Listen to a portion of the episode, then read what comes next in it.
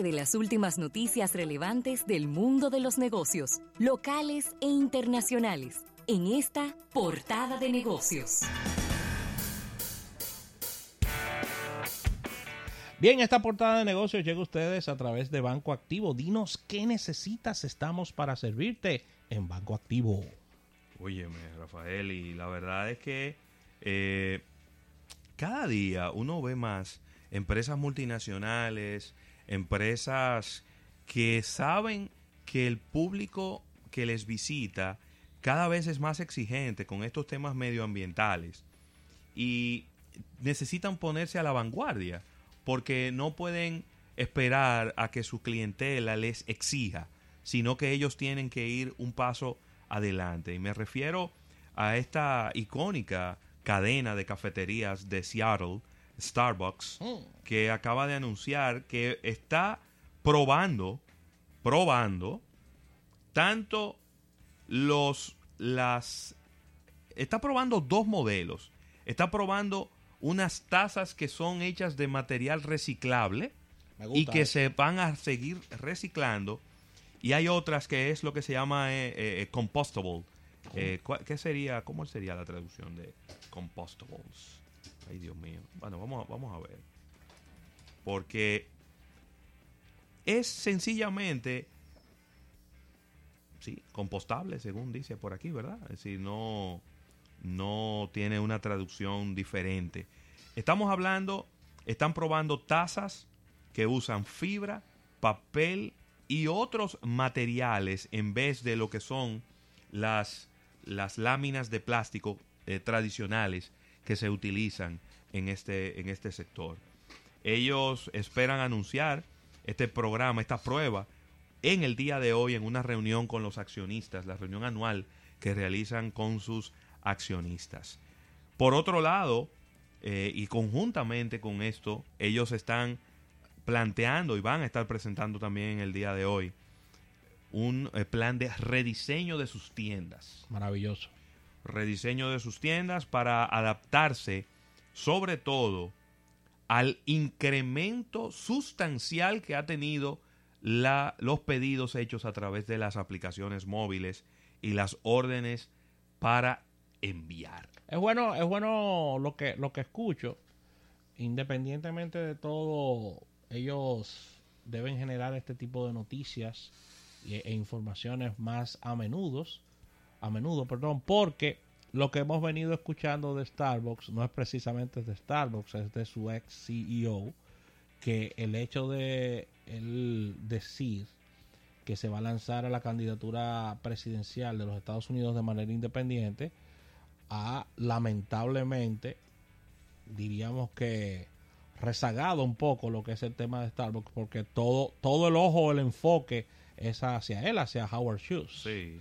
Y, tú traer estas noticias tan positivas, tan refrescantes y tan innovadoras, de verdad que no, nos encanta porque todo lo que se había hablado con relación a Starbucks en los últimos tres meses era no necesariamente de ellos, sino de su ex CEO y esta, y esta información es, bastante positiva. Mira, otros datos, por ejemplo, si en un, si en un barrio, en un sector, ellos tienen tres tiendas, entonces pudieran tomar una de esas tres tiendas para modificar en su estilo, en su, en su diseño y convertirlas a un formato expreso. Eh, y las otras, entonces, ofrecerían el sistema de delivery, de enviar a la casa. Starbucks, las órdenes a través de los teléfonos móviles de Starbucks se duplicaron. ¿Cómo? Entre el 2016 y el 2018 ya es un 12% de las ventas de Starbucks. Oye bien, el 12% de las ventas de Starbucks se produce a través de los teléfonos móviles, lo cual es un monto significativo. Wow.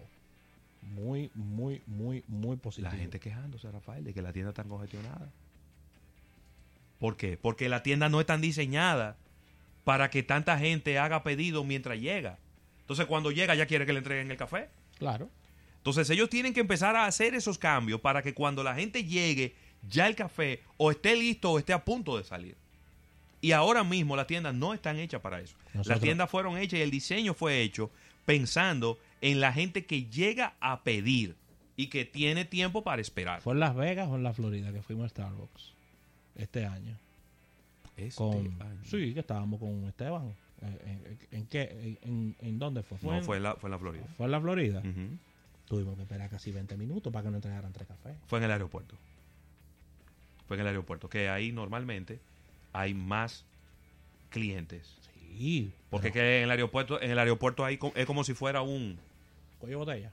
no, no un cuello de botella, es que ellos tienen un monopolio, prácticamente. Sí. ¿Qué más cafetería más hay? No, pero que. Ellos solos.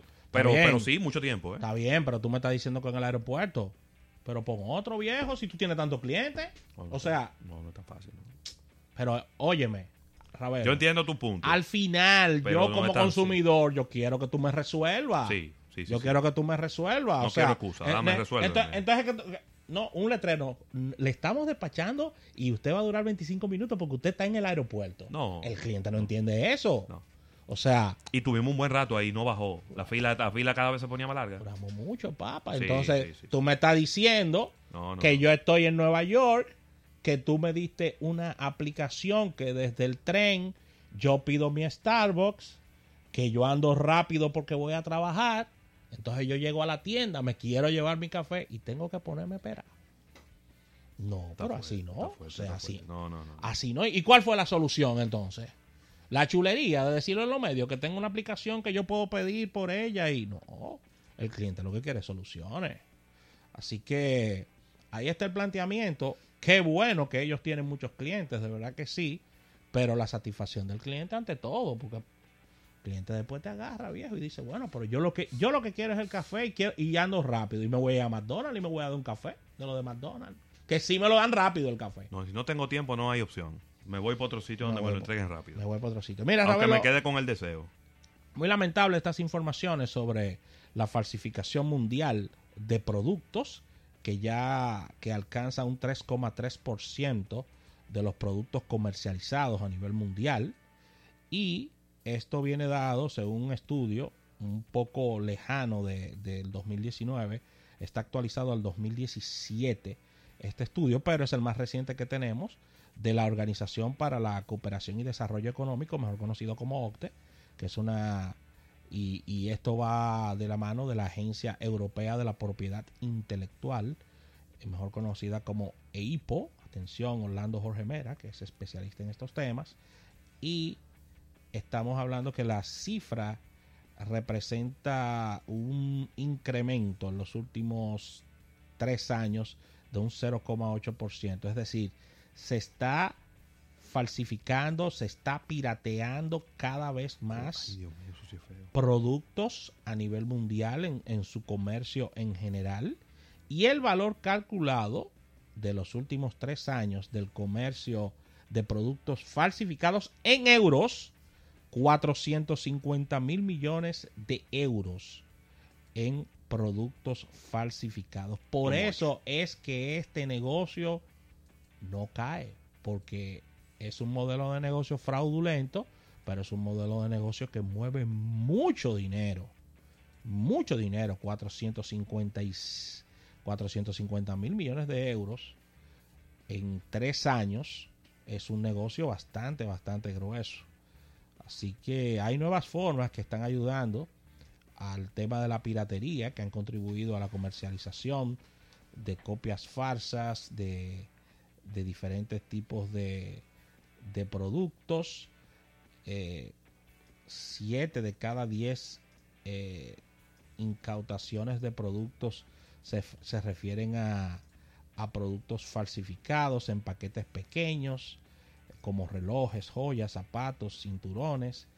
Y si nos vamos a los países eh, China apunta como el mayor ente de falsificación, es decir, el mayor productor de productos falsificados, valga la redundancia, mientras que los países con mayor cantidad de confiscaciones, es decir, los que consumen más productos falsificados son Estados Unidos con un 24% y Francia con un 17% e Italia con un 15% con relación al consumo de productos pirateados y falsificados. Así que muy lamentable que este, este renglón de los negocios no lícitos, este, pero lo traigo porque es una realidad de, de, o sea, la cantidad de productos falsificados que tenemos, por ejemplo, en la República Dominicana es alarmante, Ravelo. Sí, claro. Eh, vamos desde bebidas alcohólicas hasta ropa y ni hablar. No, aquí hay un relajo con eso. Aquí eh, eso se ha convertido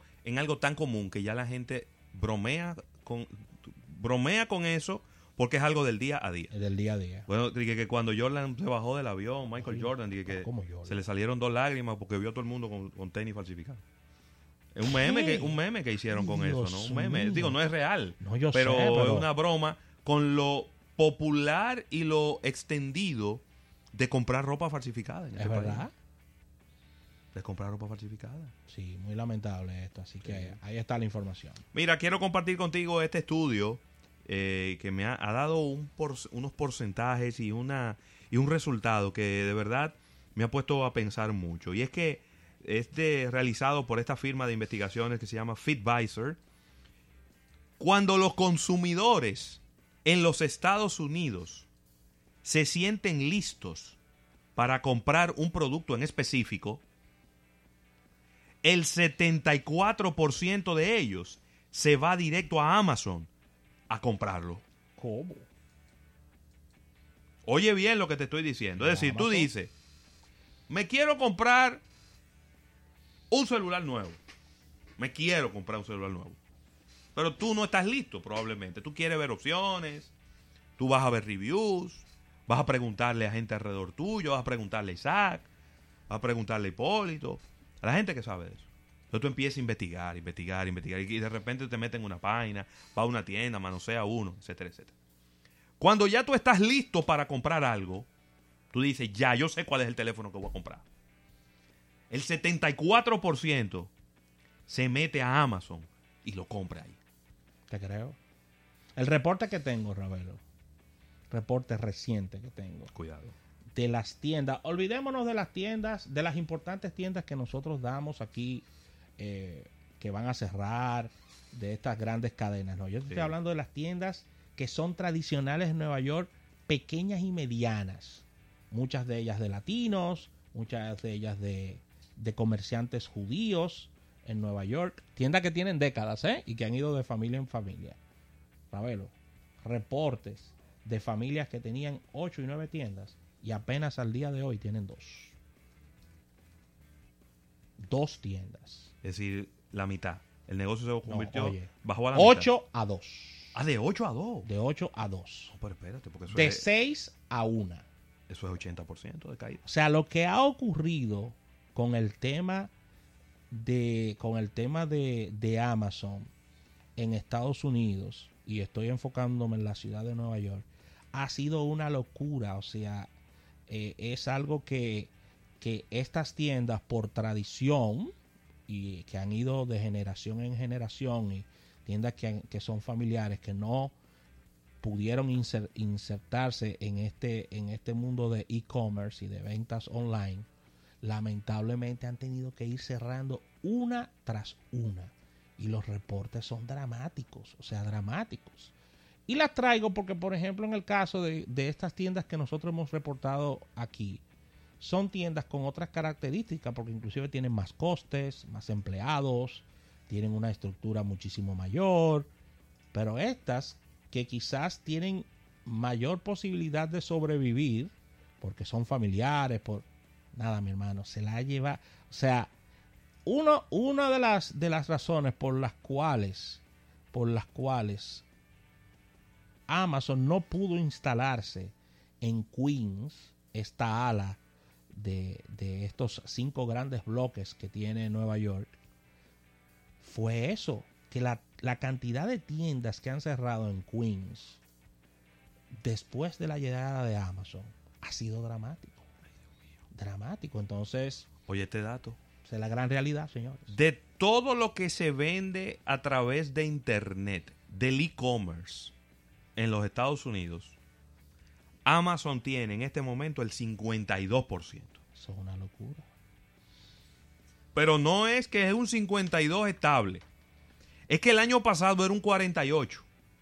Hoy en día tiene cuatro puntos porcentuales más en solo un año. Es creciendo avasalladoramente. Increíble. Que se preparen que si Elizabeth Warren gana, ¿Cómo? viene con el machete ¿Qué es lo que va a hacer con...? a dividir la empresa. Vamos a picarla. Pícamelo chiquito. Ay, Dios mío. Así que con esta información cerramos esta portada de negocios, dando las gracias a Banco Activo. Dinos qué necesitas, estamos para servirte en Banco Activo.